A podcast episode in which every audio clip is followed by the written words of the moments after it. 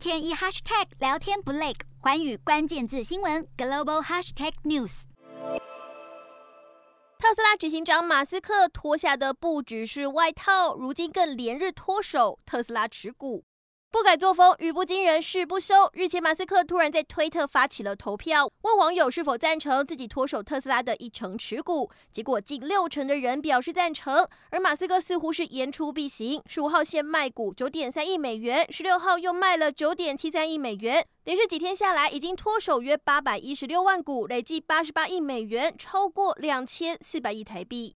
而马斯克担任特斯拉执行长的薪酬是以股票选择权来计算。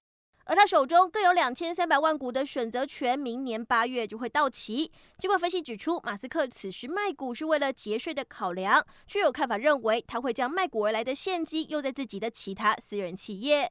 另一方面，特斯拉的竞争对手又有动作。Lucy 电动车被誉为是特斯拉杀手，近期更表示，位在亚利桑那州的工厂已经在九月投产，被视为是一大里程碑。而现在又喊出要加足马力，要在中国和中东设点扩厂，看好如今的电动车在汽车市场占比不到百分之三，因此潜力无穷，也显示 Lucy 电动车野心勃勃，不怕跟特斯拉正面对决。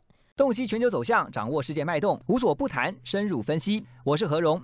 环宇全世界全新升级二点零版，锁定每周三、周六晚间九点，环宇新闻 MOD 五零一中加八五凯播二二二以及 YouTube 频道同步首播，晚间十点完整版就在环宇全世界 YouTube 频道。